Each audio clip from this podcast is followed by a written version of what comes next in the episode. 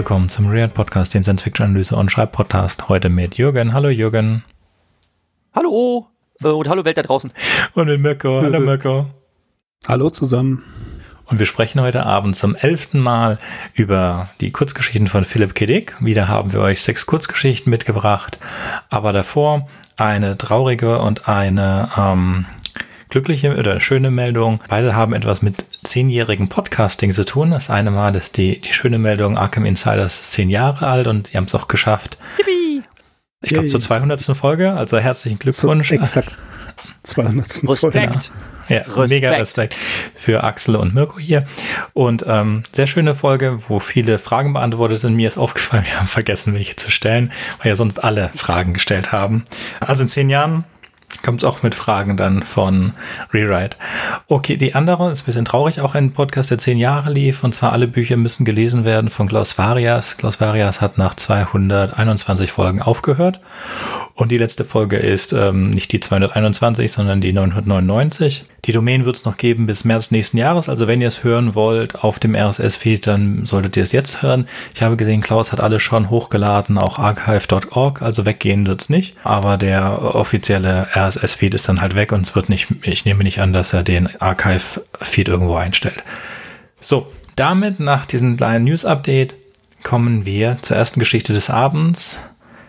Null Null O? Null O. Null O. Null O. Null O. Oder Null O. Gute Frage, wie man das ausspricht. Keine in Ahnung. Den, in den, in den ja. ähm, Show Notes, also ich habe da ein bisschen gestöbert, man findet irgendwie gar nichts dazu. Ähm, ich habe nur eine kleine Rezension auf YouTube gefunden und der Dude, der diese Rizzi macht, der hat auch einen richtig, richtig, richtig dicken Podcast mit hunderten und aberhunderten Sendungen und seine Podcast-Folge, wo er diese Philipp K. Dick äh, Geschichte bespricht, habe ich auch in den Show Notes verlinkt. Also man kann aber reinhören, wie der das ausspricht. Evil Lampy nennt der Kerl sich. Okay. Nur so nebenbei. Der, der hat eine ganze Menge gemacht. Ja, ja, stimmt, hunderte, ja, ja. aber hunderte Podcast-Folgen. Wow, ja. beeindruckend. Super, das schauen wir schon okay. uns nach und dann Mirko, die Birne ist die, die Birne. Die Birne. es ist spät. Das ist gut. Nullo. Dezember 1958 in If veröffentlicht geht so los, dass Ralph oder Ralph und Jean Jorgensen besprechen, was sie mit ihrem Sohn Lemuel tun sollen, der äh, ihrem Gespräch, ihr Gespräch auch belauscht. Ralph fällt auf, dass er nichts von dem tut, was andere Jungen so in seinem Alter machen. Er ist zutiefst besorgt über sein unbeholfenes Sozialverhalten. Trotz Jeans Protesten besteht Ralph darauf, Lemuel zu einem spezialisierten Psychologen in The Hill, einer Einrichtung, zu bringen. Die Jorgensons treffen sich dort mit Dr. James North in The Hill und North besteht darauf, ganz alleine mit Lemuel zu sprechen. Sie besprechen einen Vorfall, der an dem Morgen dieses Tages stattgefunden hat, bei dem Lemuel bei einem Baseballspiel von einigen anderen Kindern zusammengeschlagen wurde. Lemuel erklärt, dass er die willkürlichen Spielregeln dieses Baseballspiels einfach nicht akzeptieren wollte. Er kommt der Aussage nahe, dass alle menschlichen Moralvorstellungen gleichermaßen willkürlich seien. Nach einigen Tests kommt Dr. North zu dem Schluss, dass Lemuel perfekt paranoid sei und frei von jeglicher moralischer oder kultureller Voreingenommenheit. Er kommt zu dem weiteren Punkt, Paranoia sei keine Geisteskrankheit. Stattdessen ist es eine vollkommen rationale Sichtweise auf die Welt. Der Paranoide ist ein perfekter Rationalist. Lemuel erwähnt, dass er weiß, dass andere, dass andere seine Sichtweisen teilen. Dies erfuhr er beispielsweise durch die Lektüre von Mein Kampf.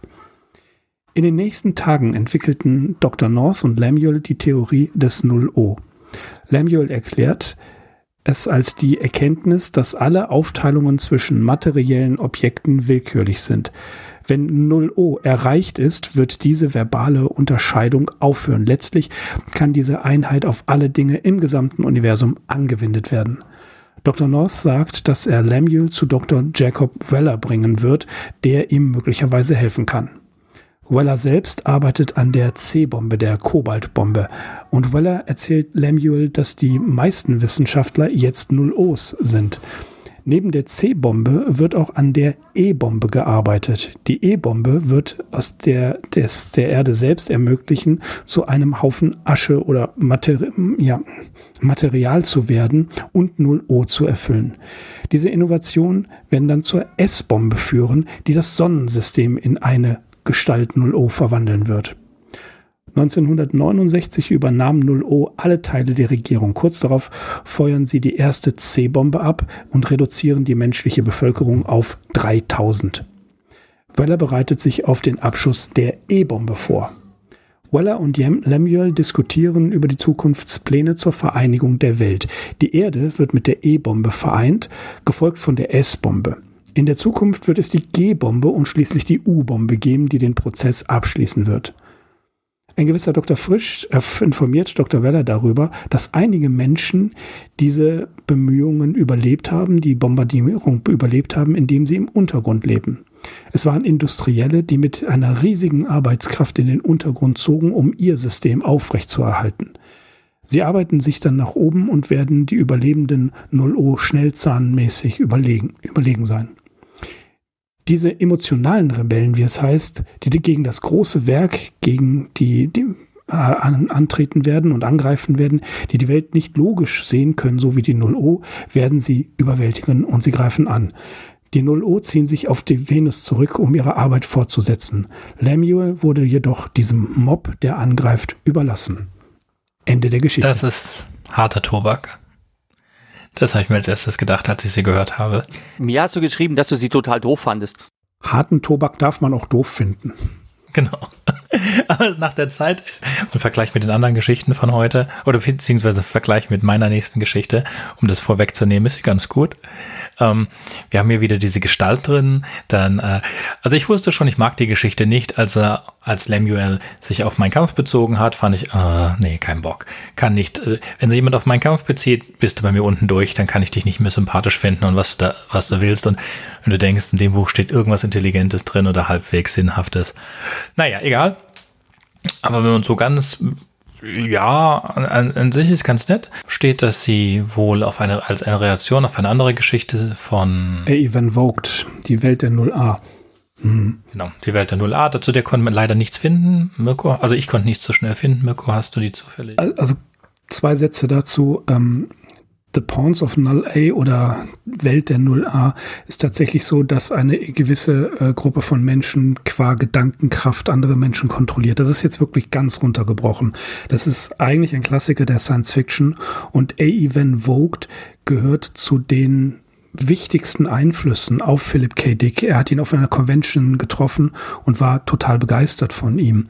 Äh, Van Vogt hat unter anderem, das wisst ihr, die ähm, ähm, die, die, die Reise der Space Beagle geschrieben und die bekannte Geschichte The Destroyer. Destroyer ist die literarische Vorlage für den Film Alien. Und es gab einen Rechtsstreit, der Van Vogt so mitgenommen hat, dass er tatsächlich darüber auch krank geworden ist. Also Van Vogt ist schon ein, ein ganz wichtiger äh, Autor, auch nicht nur für die Science Fiction, sondern auch für Philip K. Dick. Das nur ganz kurz am Rande. Was ich interessant fand, war, dass du hier die Logik, also erstmal eine der eine wirklich harte Technologiekritik von Philip K. Dick, aber auch, ähm, dass er hier versucht, die Logik eines Nationalstaates zu, ähm, ja, zu analysieren, indem die Reduktion der individuellen und regionalen Identitäten auf eine homogene Kultur eben dargestellt wird. Also das, das ist hier schon äh, metaphorisch zu sehen. Und das ja, einer, einer solchen Gleichschaltung äh, interessanterweise ausgerechnet Industrielle, die ja nichts anderes machen, äh, gegenüberstehen. Das finde ich ähm, ist so eine, ja, ich fand die Geschichte nicht ganz rund. Ich verstehe, was er meint, aber da hat er wesentlich bessere Geschichten. Da stimme ich dir zu. Ähm, die beste ist es nicht heute. Nein, nein, das ist die beste. Dies ist jetzt auch gar nicht so schlecht, wie sie beim Anfang äh, einem vorkommt. Wir haben wieder sehr schöne Weltbildungselemente drin. Was ich ganz nett fand, was aber auch absoluter Quatsch ist und was du noch nicht erwähnt hast, ist, dass diese Paranoiden alle bewegliche Irren haben, mit denen sie es dann auch gegenseitig hören können. Und Lem hört dann auch seine äh, paranoiden Freunde, die entkommen sind, auf den auf dem Raumschiff. Und das kann natürlich nicht funktionieren. Aber ja, das fand ich ein ganz nettes Element. davon ganz generell. Der Anfang ist, ähm, der, Anfang ist ziemlich stark, finde ich. Und dann, wenn klar ist, um was es eigentlich geht, ist sie nett durchexerziert und hat ein ja, nicht unbedingt unbefriedigendes Ende, aber man freut sich schon mit jedem toten ähm, Null-Ola, würde ich mal so sagen. Ja. Also ich fand es am Anfang, ich fand es am Anfang sehr sehr, sehr interessant, wie man so in die Irre geführt wird, weil man sich erst denkt, okay, die haben halt so einen verhaltensauffälligen, schwer erziehbaren Bub und denkt, denkt man sich, hm, ist der vielleicht autistisch? Hat er vielleicht eine Hochbegabung? Was ist denn los mit dem? Hm? Und dann wird er, äh, wird er halt psychisch analysiert und dann denkt man sich, oh nein, weit gefehlt, er ist ein Soziopath. Hm? Ähm, auch interessant. Hm? Aber dann, dann kommt halt dieser seltsame Twist, dass Alle der Doc das total dass ja. der Doc das total feiert und sagt, ja, super, ne? also, äh, Soziopathen als neue Herrenmenschen. Ach du liebe Zeit. Ne? Und mhm. dann wird's halt wirklich schräg. Dann wird's halt wirklich schräg und sehr, sehr hässlich. Und auch diese, diese Stelle, also ich weiß auch, ne, die Stelle, wo ich das dann lese, ich, ich war wirklich fassungslos, ne? Ja, die erste Bombe ist gezündet und die Menschheit ist auf wenige tausend dezimiert. Ne? Ich habe das wirklich mehrmals gelesen, dachte mir, okay, okay, das passiert wirklich in dieser Geschichte. Ach du liebe Zeit. Also dachte mir, uff, ne? uff, äh, ho, ja, starker Tobak. Hast schon recht. okay. Ja, da können wir jetzt noch viel dazu sagen, aber man kann es auch lassen und zur nächsten Geschichte gehen. Das wäre meine To Serve the Master. To Serve the Master. Wir sind in einer apokalyptischen Zukunft nach einem irgendeinem äh, dritten, vierten Weltkrieg und wir begleiten einen Letter Carrier der Stufe oder der Level äh, 4 und das ist von ganz normaler Postmensch, der zwischen zwei Fabrikeinheiten oder Städten Post hin und her trägt zu Fuß. Und dabei fällt ihm ein kaputter Roboter auf und druckst so ein bisschen rum. Er weiß von seinem Vater, hat er mal Roboter gesehen in einer Fabrik, die Sachen zusammengebaut haben, aber es gibt schon lange keine Roboter mehr. Und das ist auch nicht so ganz klar, weil er ist nur Level 4 und er darf das nicht wissen und nur die Hochleveligen, die, die Top-Class darf wissen, was wirklich in dem, in dem Krieg passiert ist, so dass er das nicht weiß.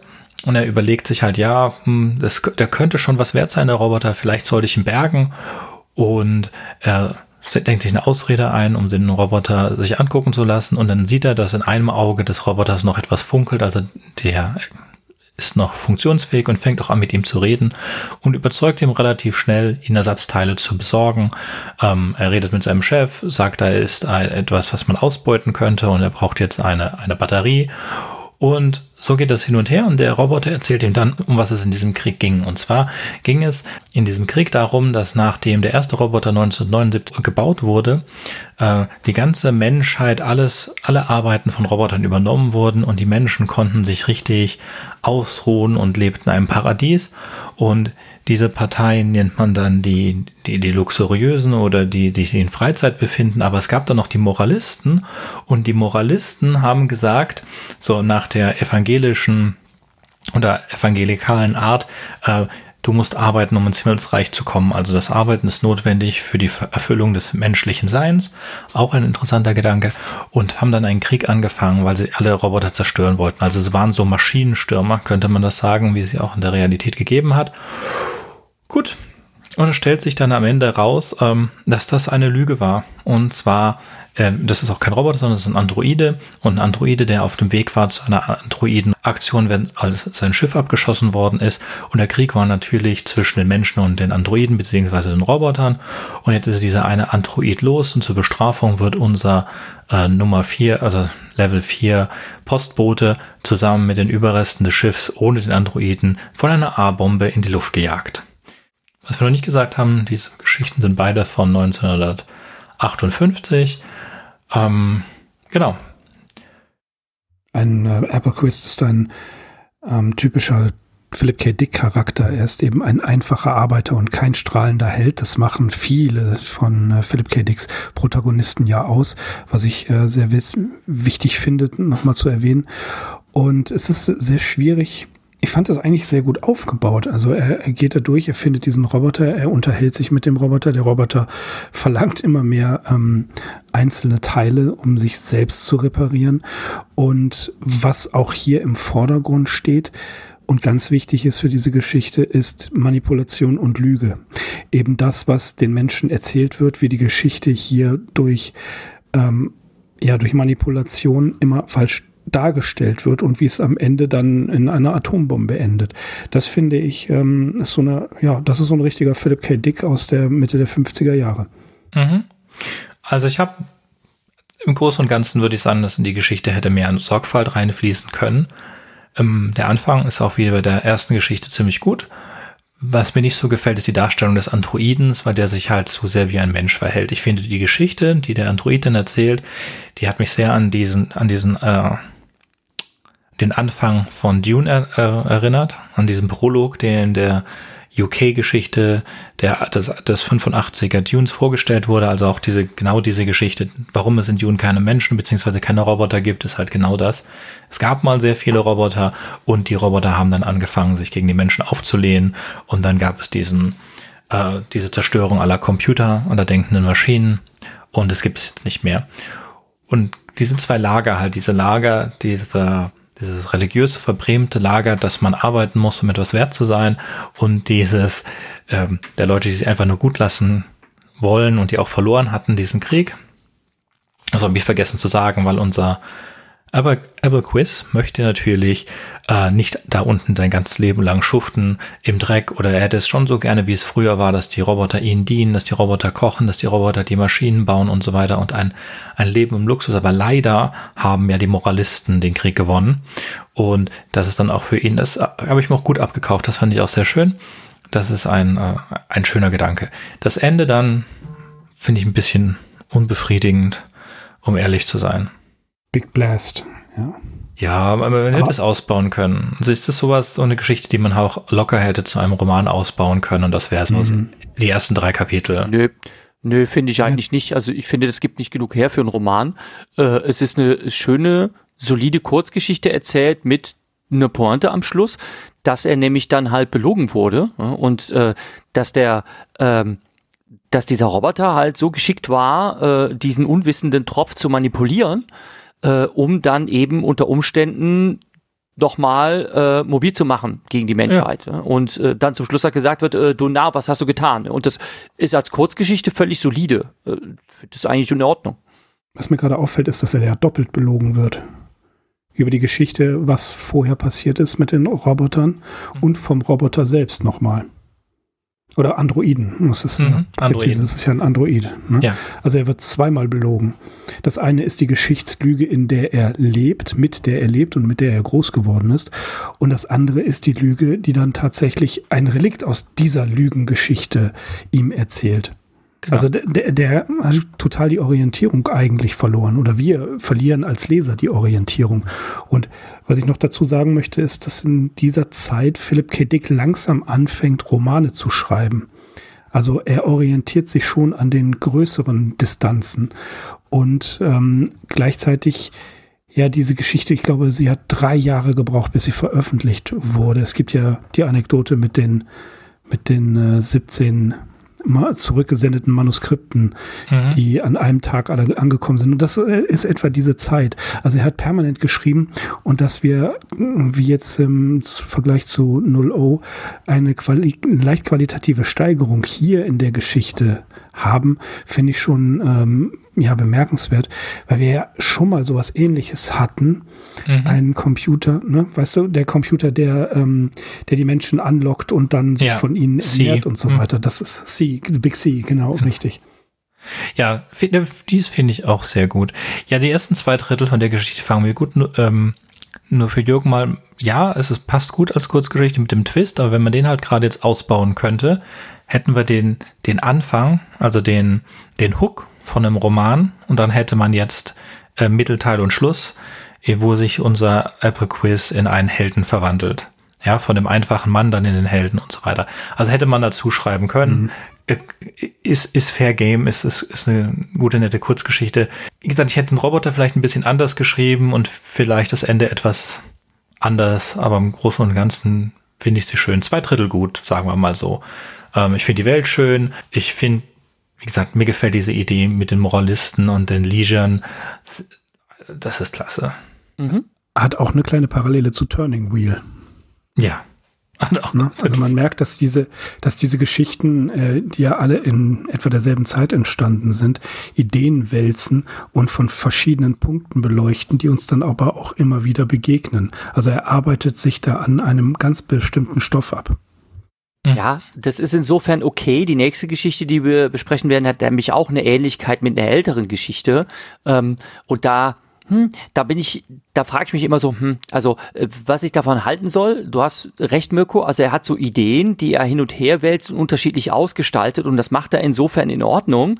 Robert Sheckley hat das äh, leider äh, auf dreiste Weise gemacht, dass er mehrmals dieselbe Geschichte quasi in verschieden abgewandelter Form neu geschrieben und neu veröffentlicht hat. Und das wird dann halt irgendwie ein bisschen nervig. Ich hoffe, dass mir das jetzt, ähm, wir sind jetzt ungefähr in der Mitte hm, von unserer fünfbändigen Sammlung mit 118 Kurzgeschichten. Ich hoffe ja inständig, dass mir das jetzt nicht öfter passiert, dass ich irgendwie äh, das Gefühl habe, hm, irgendwie habe ich das schon mal gelesen. Hm? Und ähm, also, dass er dann irgendwie jetzt anfängt, alte Geschichten neu aufzugießen, das fände ich schade. Das hm? wird dir passieren. Das wird dir passieren, insbesondere je älter die oder je jünger, Verzeihung, je jünger die Kurzgeschichten werden. Also je weiter wir in den Bänden vorrücken, desto mehr kommen dir die Motive bekannt vor, insbesondere wenn du Philip K. Dick Romane kennst. Ich sag nur Zeit der Perky Pet ist so ein Beispiel und da kommen einige Sachen, einige Elemente vor, die er dann auch rüber in die Romane transportiert. Äh, kleiner Spoiler, die letzte Geschichte, die wir, die, die wir besprechen, ist äh, sozusagen der Rohentwurf zu Clans of the Elfin Moon. Okay, ähm, was ich tatsächlich noch nicht kenne. Ich habe mir jetzt neulich mal äh, Ubik äh, gegönnt. Ich hatte äh, Guthaben übrig, habe mir äh, das mal reingezogen, dass mir so, oh, geht so. ähm, äh, ja, Mirko, du hast davon so vorgeschwärmt, jetzt, jetzt kenne ich den und dachte mir so, na, also Ach, so ab komm. der Mitte, ab der, nee, ab der Mitte hatte ich irgendwie keine Lust mehr, da wurde es mir zu verschwurbelt. Okay. Ähm, egal. Ähm, also das ist natürlich klar, also wenn, wenn man so Entwürfe in Kurzgeschichten äh, findet, ne, wo wir uns ja jetzt quasi so von den ganz alten bis zu den jüngsten vorarbeiten und dann natürlich merkt bei ähm, danach erschienenen Romanen, dass er das dann weiter ausgebaut hat, das ist, das mag verständlich sein. Aber hm, wenn halt eine Kurzgeschichte verkauft wurde und dann äh, bringt er halt irgendwie so, keine Ahnung, ein, zwei Jahre später eine sehr, sehr ähnliche Kurzgeschichte nochmal auf dem Markt, sowas finde ich dann irgendwie ein bisschen dreist. Aber naja gut, äh, wenn er davon leben konnte, sei es ihm gegönnt, ne? Ja. Ja, aber es ist, äh, es war eine andere Zeit. Aber es ist legitim. Es ist, es ist mhm. aber legitim. Also warum nicht? Ich meine, wenn wir uns äh, jetzt zum Beispiel Harlan Ellison anschauen oder auch Robert Silverberg, die haben produziert wie die Wahnsinnigen. Clark, ja, die haben produziert wie die Wahnsinnigen und haben auch immer wieder alte Re Ideen recycelt. Das, das ist, glaube ich, auch nicht das Problem. Ich meine, Philip K. Dick, Silverberg und andere Autoren mussten davon leben. Die mussten einfach nur den Markt bedienen. Mhm. Ja? Und da reinleihen. Ähm, ja. Und es ist auch nicht anders bei, bei, bei jemand jetzt mal nicht Science Fiction schreibt, äh, aber auch oft Kurzgeschichten oder relativ häufig Kurzgeschichten. Stephen King ja, der hat ja. auch nur, es gibt kein One-Trick-Pony oder so, sondern die Leute haben so ihre fünf, sechs Sachen, die sich in mhm. ihrem Leben wirklich interessieren und um diese Ideen kreist es. Es ist der dritte Weltkrieg, es ist der einfache Mann hier bei, bei Philipp. Ja, ja, zugegebenermaßen bei einem Gegenwartsautor, nämlich Karl Olsberg, geht mir das leider genauso. ne? äh, ich fand, ich fand Mirror, ich fand Mirror äh, ziemlich gut ne? und dann habe ich mir einen anderen äh, Roman gegeben und dachte mir so, puh, ne? Und dann hatte ich irgendwie keine Lust mehr, ne? ähm, Olsberg weiterzulesen. Ne? Ich muss dazu aber ja. nochmal ein, mhm. ein, ein äh, Seitenhieb, den ich dann immer austeile und der mich auch persönlich, also ich treffe mich persönlich damit ähm, am härtesten, dass ich immer sage, ja, alles richtig, aber die haben es geschrieben und veröffentlicht. Ja. Genau. Also ich, ich treffe, ich hau mir ja da selbst mit ins Gesicht. Aber ich finde schon, dass äh, in diesem, in dieser Geschwindigkeit, wie er geschrieben hat, ne, 40 Romane, 118 Kurzgeschichten, er ist bloß 52 Jahre alt geworden. Das heißt, ich hätte noch knapp ein Jahr Zeit, um das alles äh, unter einen Hut zu bringen. Also das ja, alleine schon. ja, ja. Entwürfe habe ich tausende.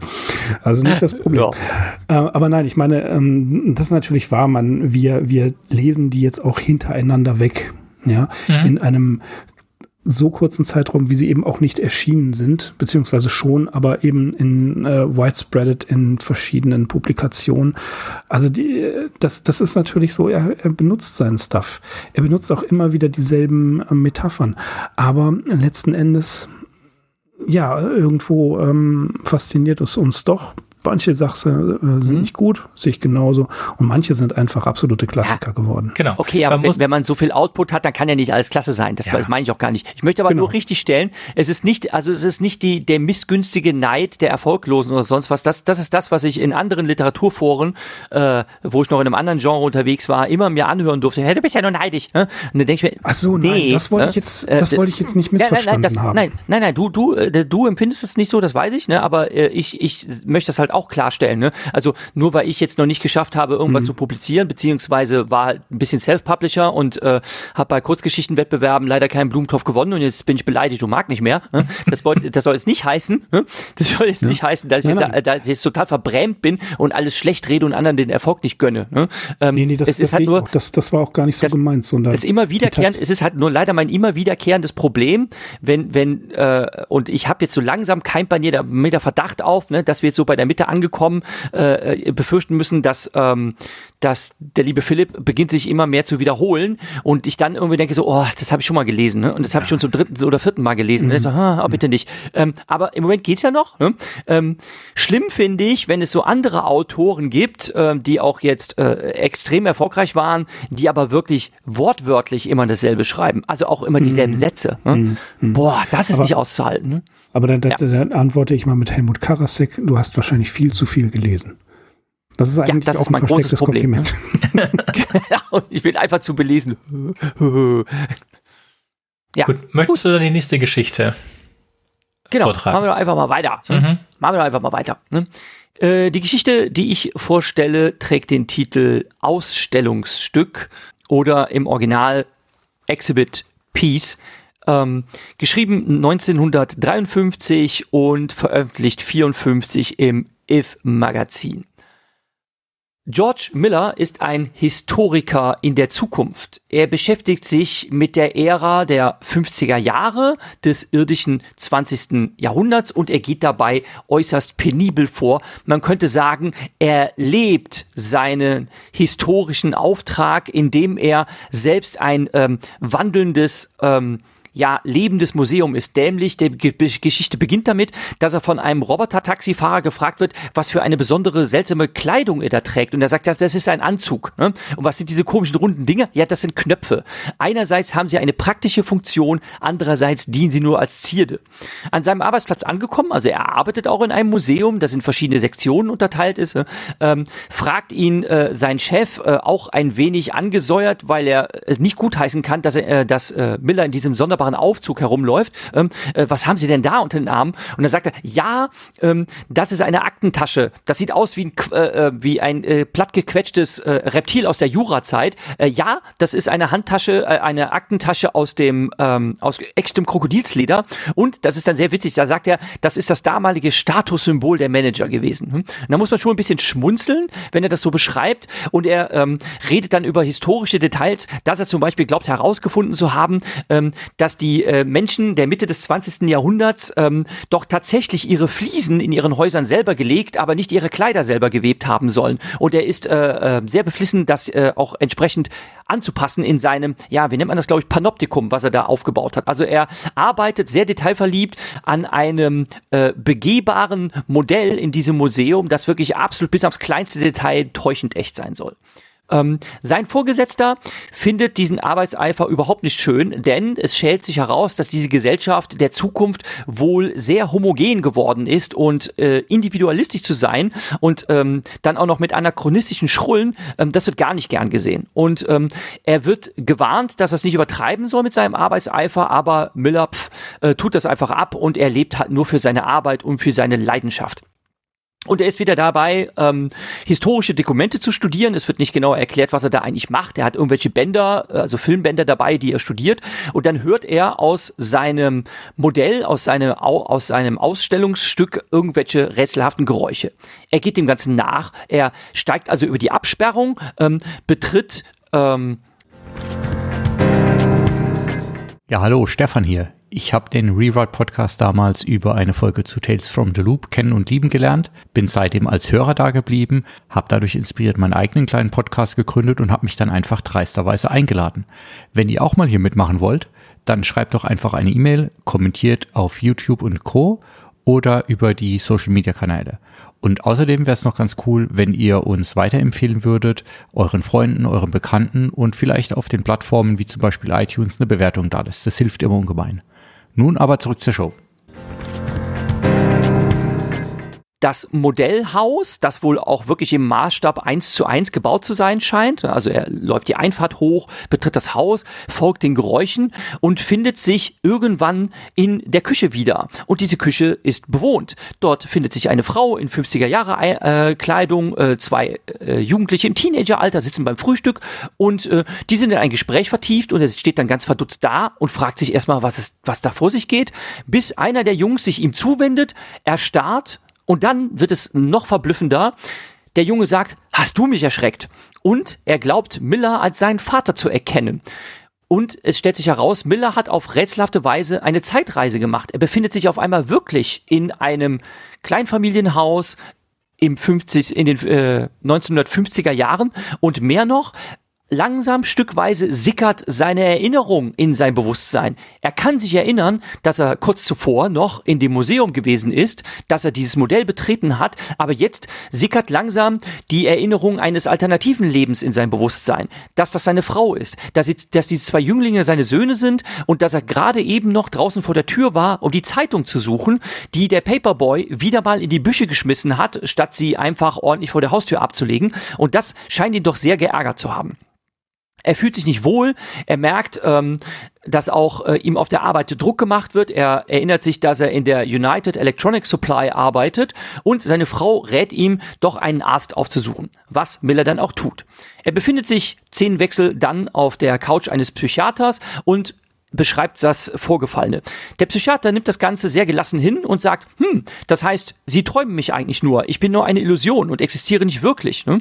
Und dann ähm, schlägt er ihm vor, doch ähm, eine, seine Hypothese, welche der Welt denn die richtige sein soll und ob das jetzt die Wahrheit ist und er sein Leben als Historiker nur geträumt haben soll oder ob es umgekehrt ist, einfach einer Probe zu unterziehen, indem er zurück an den Ort geht, wo er diese Welt betreten haben soll. Miller folgt diesem Vorschlag, geht also zurück zu seinem Haus und geht dort zurück an die Stelle, wo er dieses Modell betreten hat. Und siehe da, er findet dort tatsächlich sowas wie einen Riss in der Realität und sein Chef befindet sich auf der anderen Seite und faucht ihn an, er soll gefälligst keinen Blödsinn machen und er soll rauskommen aus diesem Modell und soll dieses, diesen Affenzuckund sein lassen. Miller jedoch entschließt sich zu bleiben und sagt, nein, ich will eigentlich gar nicht zurück in diese hässliche Zukunftswelt. Ich finde hier die 50er Jahre viel, viel toller. Hier kann ich mich frei entfalten, meine Persönlichkeit ausleben. Die Gesellschaft von damals ist viel freier, als sie in der, es in der Zukunft ist. Und er sagt, er bleibt. Sein Chef warnt ihn noch einmal und sagt, komm da raus, Bräunchen, sonst wird es dir schlechter gehen. Wir werden äh, diese ganze, ähm, ja, dieses ganze, äh, Theater hier, diese ganze Scheinwelt werden wir demontieren. Ähm, doch Miller schenkt dem Ganzen keine Beachtung, dreht sich einfach rum, geht zurück in sein Haus, macht es sich auf seiner Couch bequem und nimmt dann endlich die Zeitung zur Hand, die er zuvor auch in den Büschen gefunden hat. Und dann kommt der Twist am Ende der Geschichte. Er liest in großen, dicken Lettern auf der Headline, äh, die Headline ähm, der Zeitung, dass die US, äh, UdSSR die Kobaltbombe entwickelt haben und dass die Welt vor der Zerstörung steht. Ende der Geschichte. Sehr schön. Ja, mir hat es ja auch sehr gut gefallen. Und, mhm. das habe ich ja eben schon angedeutet, auch diese Geschichte ähm, ist eine kleine Wiederholung, eine, eine abgewandelte Wiederholung von dem, was wir in einer vorherigen ähm, Folge schon besprochen haben. Das ist nämlich vergleichbar mit der Geschichte Small Town. Das war in unserer Philip K. Dick Folge, jetzt muss ich gerade scrollen, Folge 8 war das, also im Teil 8 haben wir darüber gesprochen. Da ging es um jemanden, der auch sehr unglücklich auf der Arbeit war und in seinem äh, Keller eine Modellstadt entwirft ähm, und dieses Abbild seiner, äh, der, der wirklichen Stadt äh, Veränderungen unterzieht und damit Korrekturen an der Realität vornimmt. Und das ist jetzt quasi so eine abgewandelte Wie äh, Version dieser Idee, nämlich es geht halt hier um Eskapismus, um die Flucht in eine alternative Welt, in der alles viel schöner ist ähm, als in der Realität und man baut sich die einfach so zurecht, wie es einem in den Kram passt. Mhm. Oder The Commuter. Mhm. Computer ist also mhm. auch ähnlich, zumindest die Kurzgeschichte, denn etwas hat diese Geschichte mit The Computer und auch mit The Father Thing, die wir vorher besprochen haben, zu tun. Sie sind verfilmt worden in der ersten Staffel und einzigen Staffel von Philip K. Dick's Electronic Dreams. Und ich habe mir ähm, ich weiß jetzt gar nicht unter welchem Namen die, ich glaube unter demselben Namen. Real Life. Ja, die wurde unter Real Life, Real Life, genau. Hm. Ähm, ich habe noch mal kurz durchgeskippt, weil ich nicht die Zeit hatte. Ich bin ja so mega enttäuscht damals gewesen von äh, Electronic Dreams. Und obwohl sie gut besetzt ist. Das Electric Dreams. Electric Dreams, danke. Ähm, so enttäuscht davon. Und ich kann auch wirklich nicht großartig erkennen, wie diese Kurzgeschichte zu dieser Folge passt. Und deswegen sollte ich vielleicht mal kurz äh, die Zusammenfassung lesen. Nein, Real Life. Nein, vergiss es. Ich habe das äh, für später, aber diese Folge Real Life habe ich gar nicht mehr im Kopf. Aber ich habe für ein, es kommt noch, noch eine Geschichte, die Sales Pitch Geschichte, die ist dann auch zu einer Folge verarbeitet worden und da können wir dann mal kurz über die Zusammenfassung gehen. Seiten einer von euch beiden hat ähm, Real Life im Kopf, um was es da ging, oder hat sie es nochmal angeguckt? Nee, leider nicht. Ja. Ja, gut, The Human ist hatten wir auch schon besprochen, gab es auch schon da, ich weiß gar nicht, hatten wir The Hoodmaker, keine Ahnung. Siehst du, so vergesslich sind einige der Geschichten. Ich weiß nicht, wieso sie die ausgesucht haben. Wobei, ich habe vielleicht, als ich die Kurzgeschichte äh, gelesen habe, The Father Thing, habe ich mich erinnert an diese Folge. Keine Ahnung, weil. Ähm, The Commuter haben wir ausführlich, The Commuter haben wir ausführlich äh, besprochen. Du hast recht, jetzt dämmert es mir langsam wieder. Ähm, ähm, äh, da führt halt jemand auch ein unglückliches Leben und dann gibt es so eine alternative Haltestelle, die es eigentlich gar nicht geben soll auf einer Bahnstrecke und da kommt er in eine Stadt, eine Fantasiestadt, die es nicht gegeben hat ähm, und ähm, ja, und da schwappt eine Altern ein alternativer Verlauf des Lebens äh, rüber in die, in die wirkliche Geschichte und da fand ich die Verfilmung auch ziemlich gut. Hm? Also die ist ja, auch, die, die ist auch schauspielerisch stark. Ich fand die Abwandlung, ja, ich finde die Abwandlung der Geschichte aber wirklich toll. Also da habe ich auch damals davon geschwärmt, dass mir das sehr gut gefallen hat. Hm? Ähm, aber ich kann mich tatsächlich ähm, nicht nicht erinnern. Also ich weiß, dass ich die ganze Electric Dreams Serie durchgeschaut habe, aber ich habe es tatsächlich auch vergessen, dass diese Geschichte Ausstellungsstück äh, als Episode adaptiert wurde, was einerseits daran liegen kann, dass die so stark abgewandelt wurde oder eben daran, dass es äh, äh so filmisch so schwach war, dass ich es halt gleich wieder vergessen habe. Eins von beiden wird es gewesen sein. Die Serie ist von 2017, 2018, Erstausstrahlung. Wenn ihr es angucken wollt, es gibt es immer noch umsonst im Abo bei Amazon Prime. Zwei Sachen habe ich mir doch aufgeschrieben, ja. Diese, wenn nichts existiert außer man selbst und man ist, oder beziehungsweise wenn man davon überzeugt ist, dass nichts existiert außer man selbst, dann nennt man das Solipsismus. Das war also der Psychiater äh, da vorgeschlagen hat, also existiere ich gar nicht. Und dann halt diese zweite Idee, existiert nur eine der beiden Welten, welche ist die Wach, welche ist die Traumwelt. Und die Lösung war, beide Welten sind echt. Das ist ganz nett. Und beziehungsweise, wir wissen es ja nicht, es kann ja am Ende doch sein, weil beide Welten in der Gefahr liegen, zerstört zu werden. Schöner Twist. Es gibt einen Song, von dem ich ein paar Sekunden jetzt einspiele. Das war Eure Mütter. Ähm, Seit Anbeginn der Menschheit hört man stets dieselbe Klage, dass früher alle Dinge einfach besser waren. Auch ihr sehnt euch zurück in die Zeit der alten Tage. Wie wird das dann wohl in 800 Jahren? Ob die Menschen in der Zukunft sich wohl früher oder später zusammenfinden in einem Millenniumsverein, dann spielen sie Handyfachverkäufer und Versicherungsvertreter und sagen, leck mich fetz, das muss echt geil gewesen sein. Das waren eure mit Macht ihr den Scheißdreck, weil ihr blöd seid. Und da geht es darum, dass Leute sich gerne als Mittelalterleute verkleiden und auf Mittelaltermärkten rumhängen, obwohl es doch damals nicht viel besser war als heute. Und da gibt es eine, die letzte, äh, die letzte Strophe ist halt, in 800 Jahren spielen sie dann Handyfachverkäufer oder was. Ja, lustig. okay, jetzt habe ich es kapiert.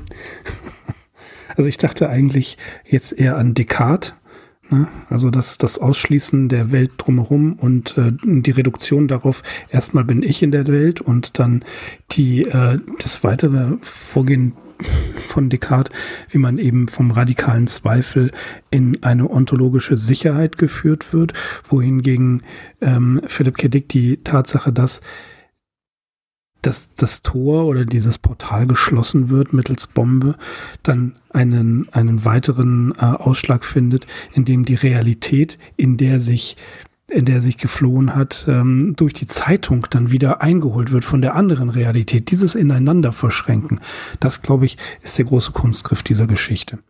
Aber kommen wir zur nächsten, oder? Crawlers? Crawlers, ja. Crawlers in Imagination veröffentlicht 1954 ein, ja, ein, jemand, der etwas baut oder etwas, das etwas baut, äh, genießt das Bauobjekt. Es wird ein, etwa eine Seite lang da beschrieben, wie ein Objekt, eine, eine Art Wohnstadt gebaut wird und ähm, an der Oberfläche das Ganze nur als Lehmhaufen sichtbar ist. Damit beginnt die Geschichte. Ein Bauer fährt Ernest äh, Getzi, äh, nein, wer ist der? Ernest Gratry durch eine ländliche Gemeinde und sie halten vor, ja, vor einem Crawler an, der von den Autos auf der Straße getötet wird. Der Crawler sieht aus wie eine lange Schnecke mit einem geformten, fast menschenähnlichen Gesicht, einem geformten Kopf, menschenähnlichen Gesicht, das zwar noch rudimentär oder schwer zu erkennen ist, aber mit einem missgebildeten wurmähnlichen Körper. Der Bauer erklärt, dass sie dort oft rüberkriechen und nicht selten von Teenagern äh, totgefahren werden. Er erwähnt, dass einer an der Tankstelle in Kerosin konserviert wurde. Diese Crawler sind die einzigen Kinder, die jetzt geboren werden. Sie werden fast, es werden fast keine normalen Kinder mehr geboren. Die Menschen beginnen wegzuziehen. Gratry ruft seinen Vorgesetzten an, um über die Situation zu berichten. Und Gratry empfiehlt die Menschen aus der Strahlungszone, wie wir erfahren, rund um ein ähm, Nuklearlabor zu entfernen, das die ähm, Mutation verursacht zu haben scheint. Die Crawler sollen eingesammelt und auf eine Insel transportiert werden, die früher für Atomtests genutzt wurde.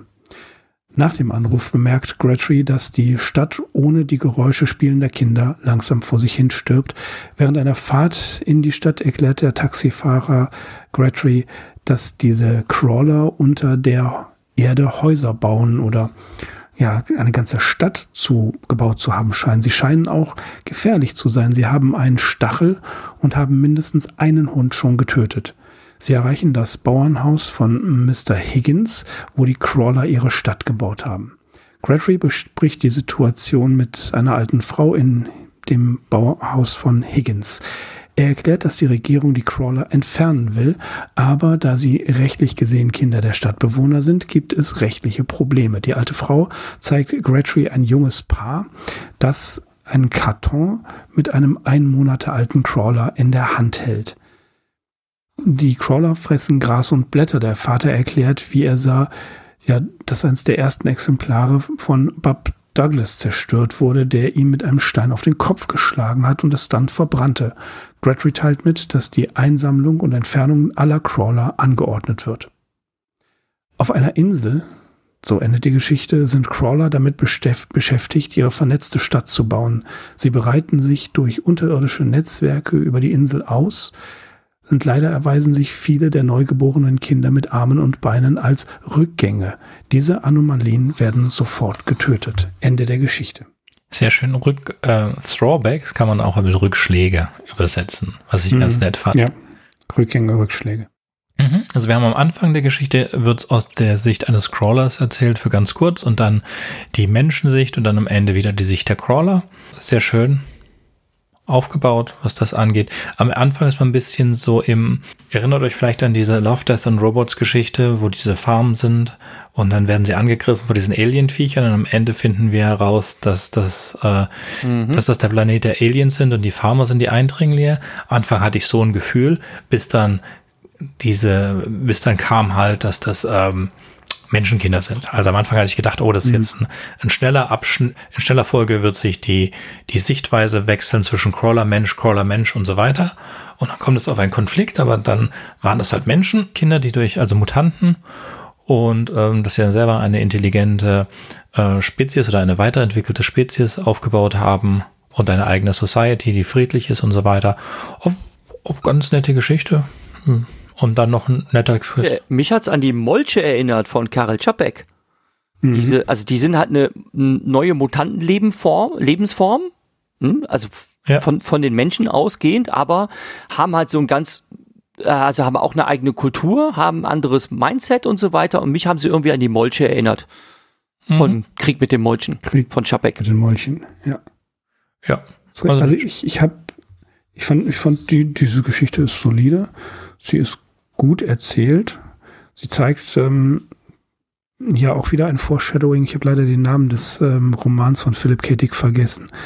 Aber dort ähm, beispielsweise fallen quallenartige ähm, Wesen aus dem Weltall auf die Erde und sind dann einfach da. Das hat auf den Roman in der Handlung wirklich sehr wenig Auswirkungen. Das Interessante ist darin, dass zeitgleich ähm, mit Erscheinen dieser Wesen die ja, die, Psyche, die psychischen Krankheiten auf der Erde exponentiell steigen. Ja, also die erscheinen diese Wesen und die psychischen Krankheiten unter den Menschen werden stärker. Das ist insbesondere dann sehr, sehr äh, weird, wenn man im Zug nach Köln sitzt und gegenüber einer sitzt, der eine Zeitung hält, während man diese, diesen Roman liest, in der steht, psychische Erkrankungen in Deutschland steigen an. Dann hast du einen richtigen Philip K. Dick-Moment. Und bei diesen äh, Crawlern hier, ja, das ist, das ist so ein bisschen Sci-Fi-Horror. Man weiß nicht genau, ähm, wie, ja, dieses Mensch, die Abbildung des menschlichen Gesichts. Es gibt übrigens eine, auf YouTube kann man es äh, sich anhören, eine sehr schöne Lesung von Samuel Klemke. Die Kriecher heißt die, ähm, auf dem Kanal Hörgeschichten. Sehr schön vorgelesen, kann man also gut konsumieren. Ist eine solide Geschichte. Dann sei so lieb und schick mir das. Ich habe nämlich eine andere Lesung gefunden in Originalfassung. Äh, die ist schon verlinkt in den Shownotes, aber wenn du eine deutsche Fassung davon hättest, fände ich natürlich mhm. auch sehr äh, charmant. Dann packen wir das auch noch mit in die Shownotes. Seit 2014 soll eine Verfilmung in Produktion sein oder in Adaption, aber es gab seitdem nichts mehr. Also ich gehe auch nicht davon aus, dass da irgendwas passiert. Aber hey, kann ja immer, muss ja nicht. Damit kommen wir zu Sales Pitch. In Sales Pitch befindet sich Ed Morris auf dem Weg zurück von seinem täglichen Commute zurück von Ganymed zur Erde und er hat jetzt schon keinen Bock mehr, weil er weiß, sobald er der Erde nahe kommt, fangen die ganzen Werbeeinschaltungen an. Es beginnt mit den Audioeinschaltungen und wer denen gerade entkommen sind, dann kommen diese Videoeinschaltungen und wenn man denen kommen ist dann auf der Erde, dann hat man diese Sales-Roboter, die einem die ganze Zeit hinterherlaufen und versuchen, irgendetwas zu verkaufen. Aber ja, was soll man machen? Er ist zu Hause bei seiner Frau. Seine Frau erzählt ihm, er hat vergessen, dass er 37. Geburtstag hat. Es gibt ein ganz tolles Essen. Und er schwärmt ihr vor, dass er gehört hat auf Ganymed von seinen Kollegen, wo er in einem Metall, irgendwas mit Metall Exploration Betrieb arbeitet, dass sie herausgefunden haben, dass einer der Planeten Alpha Centauri oder so bewohnbar ist und das wäre doch äh, ein Ort, wo man hin könnte. Natürlich würde man dann so leben müssen wie im letzten Jahrtausend und man hätte nicht diese ganzen, diesen ganzen Luxusgeräte, die man hätte, man hätte aber auch endlich diese Werbung nicht. Und sie erzählt ihm dann von von, von einem durchsichtigen Kleid, dass sie doch, äh, sie sollten doch lieber ausgehen und sie zieht dann dieses Kleid an. Je näher man an das Kleid rankommt, je durchsichtiger wird es und je weiter man weg ist, je weniger durchsichtig ist es. Und er hat gesagt, ja, ich kenne das Kleid, ich habe die Werbung dazu gesehen. Gut, und während sie so, während fast ein Streit zwischen den beiden anfängt, nach Proxima Centauri wollte er, nicht nach Alpha Centauri, sorry, klingelt ein Roboter an der Tür und dieser Roboter stellt sich vor, er müsste ihnen jetzt einen Sales Pitch geben für die Fuzzrats. Und dann fängt er an, verschiedene Teile de de des Hauses zu zerstören und erklärt, dass ein Fast Red hätte da überall geholfen. Und ein Fast Red kann alles. Und irgendwann geht es dann unserem Morris auf, dass der Roboter, der eigentlich ein Android ist, ein Fuzzred ist. Und dann repariert der Fuzzred auch alles und der Fuzzred sagt, er geht nicht weg, weil er weiß, er ist super nützlich und für das Geld super geschenkt. Und sein Hersteller hat gesagt, er soll einfach bleiben, bis Morris ihn kaufen wird. Und so wird es auch allen anderen gehen und Morris will ihn nicht kaufen. Und der, der bleibt. Und morgens irgendwann in der Nacht ist das, ist das zu viel. Er steigt in seine Rakete und fliegt weg. Und als er am Mars vorbeikommt, ist der Fast Red da und steigt auch in seine Rakete ein. Und er dann äh, entscheidet sich spontan oder mehr oder weniger spontan nach Proxima Centauri aufzubrechen, was natürlich verboten ist, aber der Fast Red versucht, äh, das Raumschiff so weit zusammenzuhalten, wie das geht. Und am Ende explodiert es absichtlich und die Explosion treibt dann das Wrack Richtung Proxima Centauri und unser Morris denkt, er ist endlich, endlich fertig, aber aus den Trümmern des Raumschiffes bewegt sich der Fast Red draußen, beginnt mit seinem Wort für Wort gleichen äh, Sales Pitch, wie er gegeben hat, als er damals an der Tür gestanden hat. Was ist Ihr Job? Ich kommt auch Ihre Frau. Sie sollte sich das auf jeden Fall anhören. Es ist interessant für, für Sie beide. Und selbst Philipp K. Dick hat später gesagt, dass er, ähm, dass er das hätte umschreiben sollen. Dass ihm die Fans auch gesagt haben, und er glaubt es auch selber, dass das Ende super schlecht ist. Und er hätte wohl lieber etwas in der Art schreiben sollen am Ende, dass der Roboter sich mit dem Menschen vereinigt und da hätte der Roboter etwas sagen sollen wie, Sir, I'm here to help you. The hell with the sales pitch. Let's be to uh, together forever. Irgendwas in der Art. Was ich jetzt persönlich nicht besser finde, als was wir haben. Ähm, finde es eigentlich einen ganz okayen Twist, dann nochmal zurückzugreifen auf den Anfang des Sales Pitch und damit auch einen Verweis zu haben auf den Namen der Geschichte. Auch das ist eine Kurzgeschichte, die eine Episode bekommen hat. Ähm, zumindest das, die Behauptung, dass diese, äh, diese Episode sich auf The Sales Pitch oder Sales Pitch ähm, bezieht. Das heißt Crazy Diamond. In der Geschichte kommen keine Crazy Diamonds vor und auch kein Sales Pitch. Daher ist hier der Hauptdarsteller ist ein Ed Morris, der lebt in einem Haus, in einer sehr komischen Zukunft, in dem wirklich alles käuflich und dann verkäuflich ist. Lebensmittel haben ein von Tag zu Tag kürzeres Haltbarkeitsdatum. Er arbeitet in einer Fabrik, in denen Humanoide äh, Jacks und Jills hergestellt werden und die haben ein Quantenconsciousness und plötzlich kommt dann eine abgelaufene oder am Sterben seine Jill bei ihm vorbei und er soll ihr doch bitte ein neues QC besorgen, damit sie leben können. Die restlichen QCs können sie verkaufen und sich dann auf den Weg machen, abzuhauen und ähm, Vielleicht sollte man das sagen. Äh, Ed hat noch eine Frau und am Ende betrügt er dann die Jill und seine Frau und geht auf sein Schiff und fährt weg. Und dann kommt der Twist hier, dass äh, Jill und Say, äh, Sally, die Frau, sind auf dem Boot und schmeißen ihn über Bord und fahren gemeinsam in den Sonnenuntergang. Also ich kann ganz kleine Parallelen feststellen. Wir haben ein Boot, aber das ist richtig hier ein Segelboot und kein Raumschiff. Ähm, und wir haben irgendwas auf Consumerism. Nee, ich sehe es nicht. Aber okay. Das, das war jetzt wirklich total wirr. Also daran kann ich mich überhaupt nicht erinnern. Und ich habe jetzt auch beim besten Willen kaum zusammenbringen können, was das mit der Sales Pitch Story zu tun haben ja, soll. Ich auch nicht. Schade, schade. Schade, schade, dass sie in der Anthologieserie da so einen Müll draus gemacht haben, denn ich möchte jetzt mal sagen, ich fand das die beste von den sechs Geschichten heute. Okay. Ähm, ich habe ich hab ich möchte, kann es begründen, ich habe ja so gelacht, ne? ich habe ja so gelacht, als dieser Roboter in diesen Haushalt da einfällt, alles kaputt schlägt, ne? bis dann irgendwann rauskommt, ja, ich bin ja der super Reparaturroboter, ich kann alles besser, was Menschen können, ne? und deshalb bleibe ich jetzt da.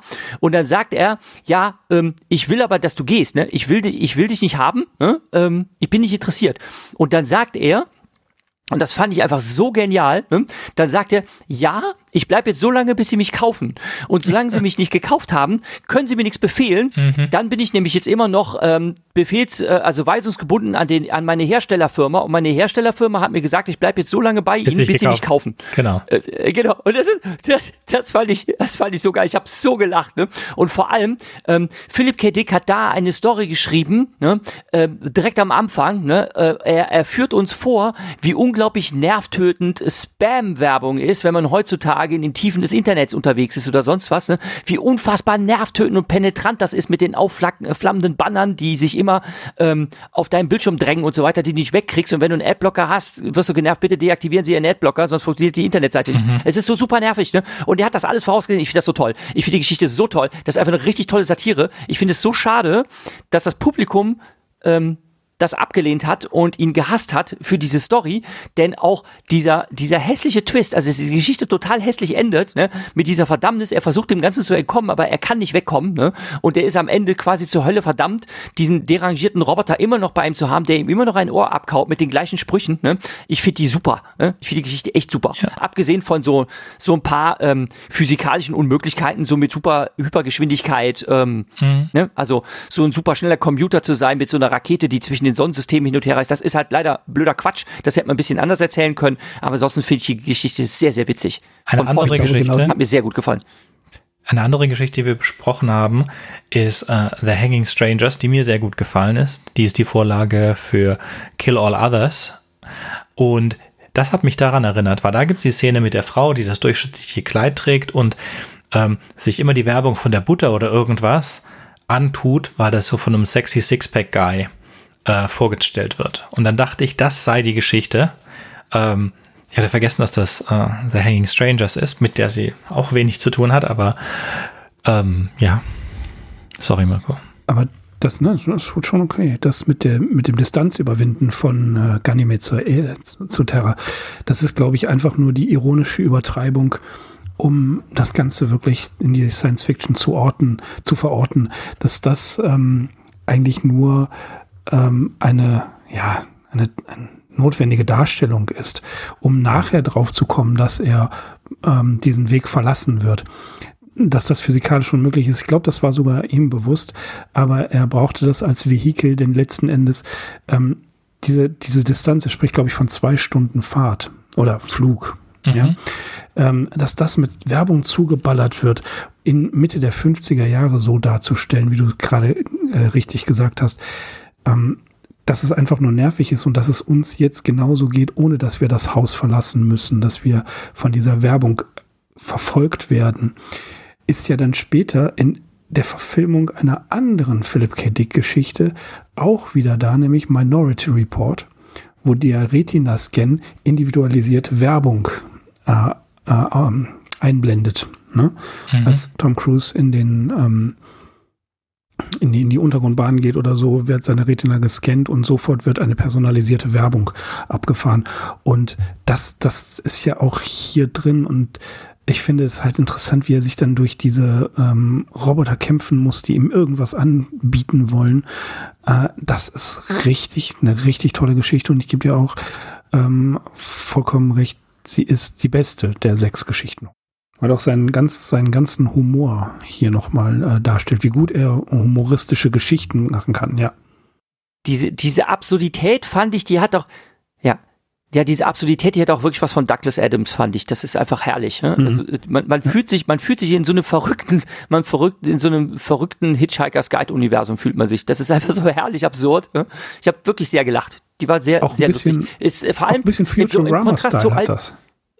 Ja, genau, Futurama-Style auch. Ne? Und ähm, Du hast recht, Futurama trifft es sogar noch besser als Douglas Adams. Genau, es hat so einen Futurama-Style. Es ist so herrlich absurd und vor allem ist es so wunderbar erfrischend nach all diesen ähm, sehr düsteren Geschichten, die man bis dahin jetzt so gelesen hat. Ne? Das ist ähm, klar, die nimmt halt auch ein böses Ende. Ähm, schade, dass die, dass die, äh, das Publikum das halt so hasste. Äh, Sönke hat das ja äh, gelesen, es ist auch in den Story Notes zu lesen in der, äh, in der Anthologie.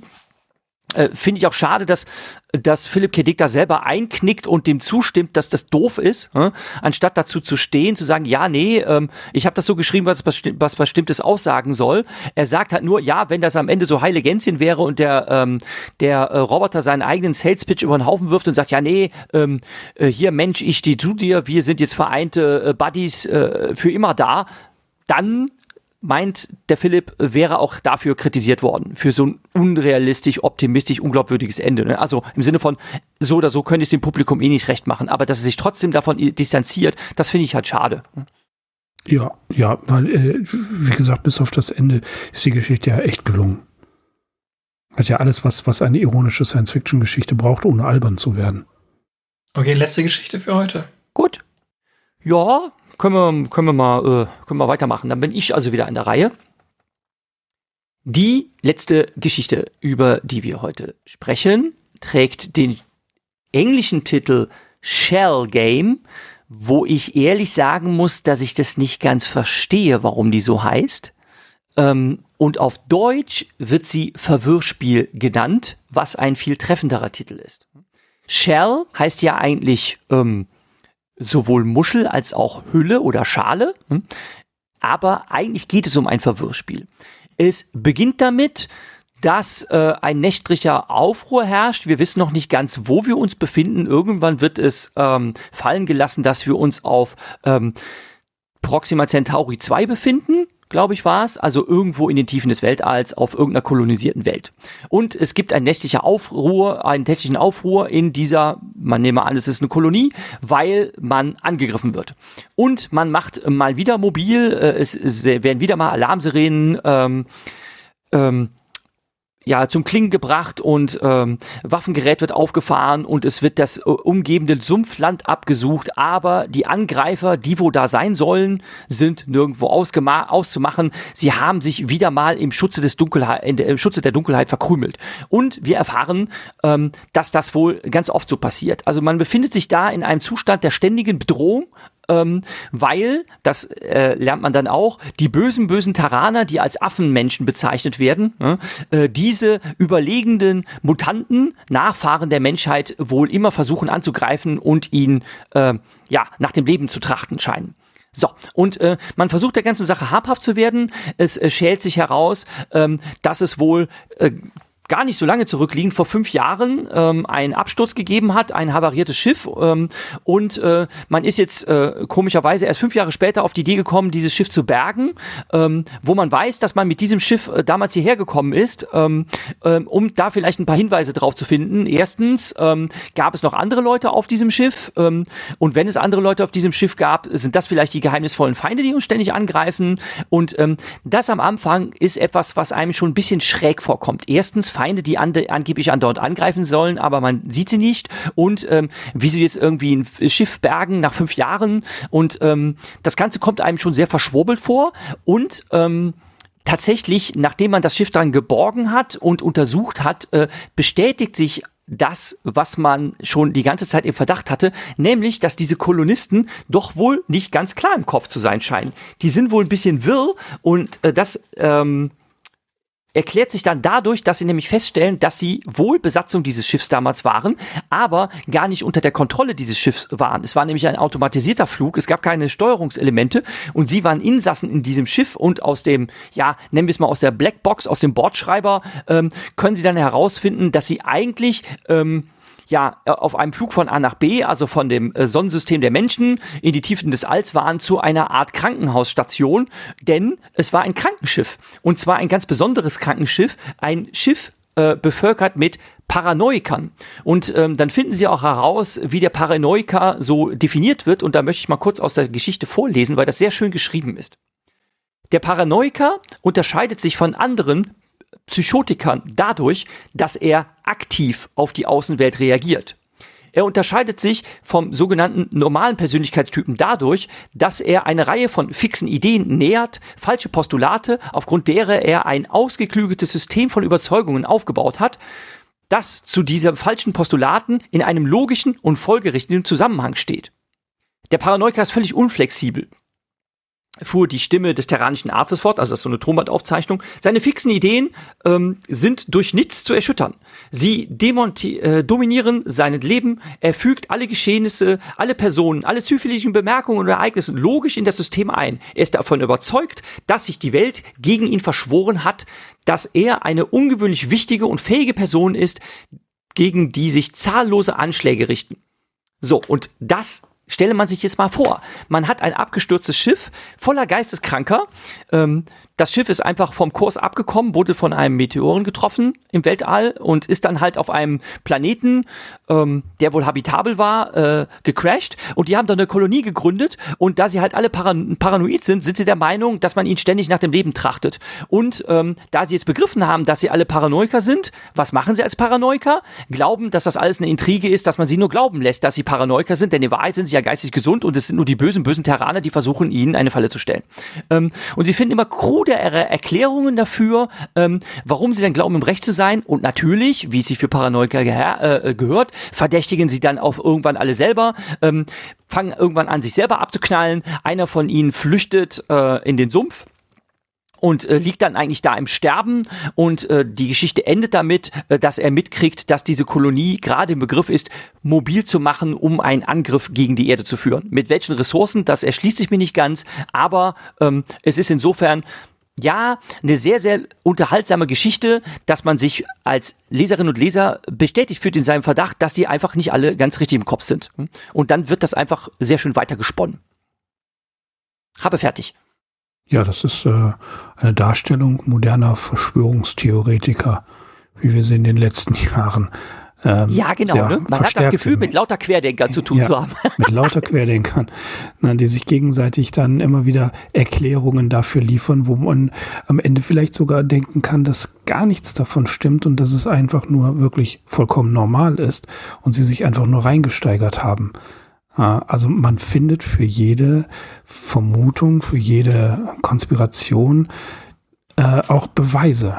Mhm. Und dann stellt sich natürlich die Frage, inwieweit sind die Beweise Beweise oder schon ähm, Indizien, die einfach nur mit Interpretation aufgeladen werden, weil sie ganz teleologisch dahingehend zu sagen, ja, das war so bei uns, also schau dir das mal Beweisstück mal genau an, so muss es gewesen sein, weil wir ja hier sind. Das finde ich faszinierend. Ja, finde den Test, den sie da machen, eigentlich ganz schön. Und ähm, sie haben dann wirklich so eine, wie ihr schon gesagt habt, so eine verschwörungstheoretische Lösung dazu. Also sie wissen ja, also sie lassen sich zwei Luftproben besorgen. Einmal von hier und einmal von einem Anschlag. Das heißt, wenn es da einen Anschlag mit Giftgas war, gab, dann ist eine der beiden Proben mit Giftgas. Und ähm, jetzt hat jeder ein Gerät, um das zu überprüfen, die beiden Proben. Und dann gibt es die Möglichkeit, entweder sind keine Proben mit Giftgas, beide Proben sind mit Giftgas oder eine von beiden Proben sind mit Giftgas und derjenige, der das angeleiert hat, ist der Einzige, der weiß, welche Probe welche ist. Wichtig ist nur, man müsse jetzt erwarten, dass eine Probe mit Giftgas ist und eine Probe ohne Giftgas und sie müssen dann einfach sich darauf entscheiden, welche welche Probe ist. Und sie machen das und Hälfte sagt Probe A ist Giftgas und die andere Hälfte sagt Probe B ist Giftgas.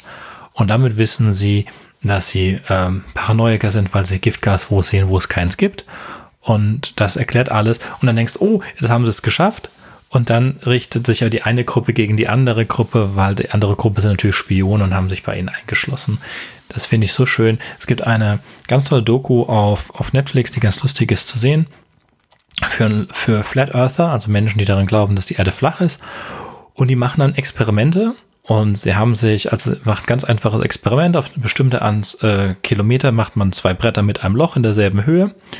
Und dann schickt man einen, einen äh, man nimmt ein absolut flache, äh, flaches Gebiet. Und wenn man dann einen Lichtstrahl durchschickt, müsste ja der auf der anderen, auf demselben, auf derselben Höhe ähm, ankommen. Und dann am Ende haben sie dieses Experiment aufgebaut, ist alles super. Und dann kriegen sie das natürlich nicht hin, weil die Erde natürlich nicht flach ist, sondern gebogen. Und deswegen trifft das mit dem Lichtstrahl nicht. Und dann denken sie darüber nach, warum das jetzt nicht funktioniert. Sie müssen irgendwas falsch gemacht haben. Und das ist eigentlich die, alles, was in dieser Doku vorkommt. Die Leute erklären ganz genau, äh, was es für Experimente gibt, die beweisen, dass die Erde rund ist und sagen, das kann nicht sein, weil die Erde ist ja flach. Und dann bauen sie diese Experimente nach für sehr viel Geld und stellen fest, dass die Experimente alle funktionieren, weil die Erde ist halt rund. Und das ist genau das, was wir hier haben. Ähm, noch interessant vielleicht, es wurde 1964 von Philip K. Dick zu einem, also ist die Grundlage für einen Roman, Clans of the Alphane Moon, ähm, mit 192 Seiten, was dann auch vielleicht ein Grund sein könnte dafür, dass heute so wenig Kurzgeschichten geschrieben werden, wenn früher Romane 200 Seiten hatten und heute 1000, ja, dann sind ja einige Romane da vereinigt worden. Ja, das, das war. Als wir neulich geplant haben, äh, was über Military Science Fiction zu machen, äh, habe ich gesagt, ja, ich würde gerne, äh, ich glaube, Weltensturm von Scott Westerfeld lesen. Und jetzt habe ich festgestellt, das, sind, äh, äh, das ist auf Deutsch als ein Roman rausgekommen, als ein dicker Klumpen. Eigentlich ist es ein Zweiteiler gewesen. Ja, so kann man natürlich auch dicke Romane produzieren. Aber das war, das war damals gang und gäbe. Man hat das Fix-Up-Novel, das ähm, verschiedene Kurzgeschichten zu einem Roman gegossen wurden, der das Ganze dann episodenhaft abhandelt. Ja. Na? Aber ich finde das so ähm, sympathischer, ehrlich gesagt. Halte dich so kurz. Ich glaube, Alfred Bester mhm. war dafür ganz bekannt, dass das alles so gefeilt hat, bis er es wirklich so kurz wie möglich hatte, weil es ist ist halt die Frage, was willst du? Willst du zwölf Stunden rumbringen oder willst du einen interessanten Roman lesen? Ich lese persönlich mhm. eher gerne einen interessanten Roman. Also hau mich voll mit so vielen guten Ideen auf so wenig Platz wie möglich. Und ich kann mir das von A nach B sparen. Aber wenn man sich heute viele der Unterhaltung anguckt, dann muss man wirklich sagen, es ist viel nur, wir bewegen uns von A nach B. Wir hätten natürlich gleich die, die Abkürzung nehmen können, aber dann hätten wir keine sechs Folgen ausmachen müssen. Genau, das, das ist einfach aufgebläht und äh, manchmal ist die Kunst des Erzählens eben nicht mehr notwendig. Und das Ganze wird dann mit sogenannter Charakterbildung entschuldigt. Aber ich will ja nicht alles über den Charakter wissen, was nicht mit der Geschichte zu tun hat oder was mir nicht in der Geschichte weiterhilft. Und das ist einfach so, das Papier muss voll sein. Die Leute müssen einen Ziegelstein für ihr Geld haben, weil sie nicht die Wertigkeit in der Erzählung sehen, sondern die Wertigkeit in dem Material, auf dem sie ausgedruckt wurde. Und das ist, das ist ein offenes Geheimnis in der Buchbranche. Genauso wird's gemacht. Das war damals schon so, als ich noch Buchhändler war und das hat sich nicht gebessert, das wurde immer schlimmer. Ja. Aber also ich habe jetzt auch aufgehört. Ich habe jetzt äh, die letzte Star Wars Serie angefangen und ich habe, das ist mein absoluter Rekord. Ich habe den Scroll gesehen, habe den Scroll gelesen, habe gesagt, ich habe keinen Bock. Und dann habe ich nochmal 30 Sekunden länger gewartet und dann habe ich ausgeschaltet. Und dann bin ich jetzt fertig mit Star Wars und Marvel. Yeah! Viel Zeit gespart für Science-Fiction-Bücher. Ich finde übrigens interessant, die Paranoia, die hier dargestellt wird, das ist ja etwas, was Philip K. Dick in seinem späteren Leben noch weiter begleiten wird. Er wird dahingehend ja immer paranoider. Ähm, die Frage nach der Realität, die ontologische Unsicherheit, die wir immer wieder in seinen Geschichten schon bis jetzt ähm, mitbekommen haben, das wird uns ja noch weiter begleiten. Das wird ja immer noch verstärkt. Aber ganz interessant ist, dass die Geschichte, ich glaube, 1954 in Galaxy veröffentlicht worden ist. Mhm. Und tatsächlich ist er erst 1955, also ein Jahr später, von den FBI-Agenten besucht worden die dann gefragt haben, ähm, wie es aussieht, wie viele Kontakte er zu kommunistischen Studentengruppen hat. Und diese Paranoia war schon angelegt, aber sie fängt jetzt an, sich richtig auszubreiten.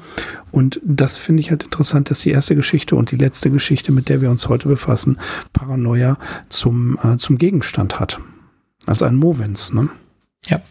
Ich finde auch diesen Satz, der ziemlich am Anfang dieser Geschichte bringt, wenn wir alle Maßstäbe wären und alle 12 Zoll Maßstäbe wären und wir würden alle einen Zoll wachsen, also sind wir alle 13 Zoll Maßstäbe. Woher sollen wir das wissen? Wir brauchen einen Maßstab von außen und dann machen sie den Test und sagen, es hilft dir aber nichts, wenn du einen Maßstab von außen hast oder einen objektiven Maßstab, wenn du den nicht akzeptierst. Das hm. ist ähm, very tricky. Eigentlich dafür sehr nett. Ist dem was hinzuzufügen, ihr Lieben? I rest my case. Ist schon spät und oh. diese Geschichte muss in drei Tagen geschnitten sein und veröffentlicht. Ja. Ähm, und ich habe keine ja, Zeit. Die, die Shownotes sind größtenteils, die Shownotes sind größtenteils schon fertig. Ich habe wieder fleißig mitnotiert. Ich werde da noch ein bisschen was einpflegen. Ich muss noch ein schönes äh, Beitragsbild zusammenlöten. Mal gucken, was ich da mache. Äh, ja, und dann äh, sage ich, früher, früher beim, ähm, beim Webradio äh, produzieren, weil ich ja auch sechs Jahre lang gemacht habe, war immer so der, der Schlussspruch, fertig abmischen. Und das sage ich jetzt auch, Sönke, fertig abmischen. Gut. Beim nächsten Mal an dieser Stelle geht es hier um die Bücher von John Scalzi. Wir freuen uns, euch da wieder, whatever. Also bis dann. Ja. Auf Wiederhören. Tschüss. Ciao. Tschüss. Wartet, ich habe noch was vergessen. Wenn euch unser Podcast gefällt und ihr vielleicht sogar mitmachen möchtet, würden wir uns über Nachrichten von euch freuen. Ihr erreicht uns unter anderem über podcast at rewrite-podcast.de, Twitter oder Reddit. Über Kritik und Kommentare freuen wir uns natürlich auch. Ihr könnt uns unterstützen, indem ihr uns weiterempfehlt und bewertet, zum Beispiel auf iTunes, Spotify oder YouTube oder auf jeder anderen Podcast-Plattform, die uns führen. Zum Mitmachen braucht ihr nichts weiter zu haben als ein Headset und das kostenlose Programm Studio Link Standalone. Ihr könnt eigene Themen vorschlagen oder ihr sucht euch etwas aus unserem Sendeplan aus. Den Sendeplan und die weiterführenden Links findet ihr unter rewrite-podcast.de slash mitmachen. Und ihr könnt auch bei unserem Geschwister-Podcast Podyssey reinhören. Podyssey veröffentlicht alle zwei Wochen eine Kurzgeschichte aus den Genren Fantasy und Science Fiction. Wenn ihr ein paar von unseren tollen Podcast-Aufklebern haben möchtet, dann schickt uns einfach eine Nachricht mit eurer Adresse und wir schicken euch Aufkleber. Tschüss! Thank you.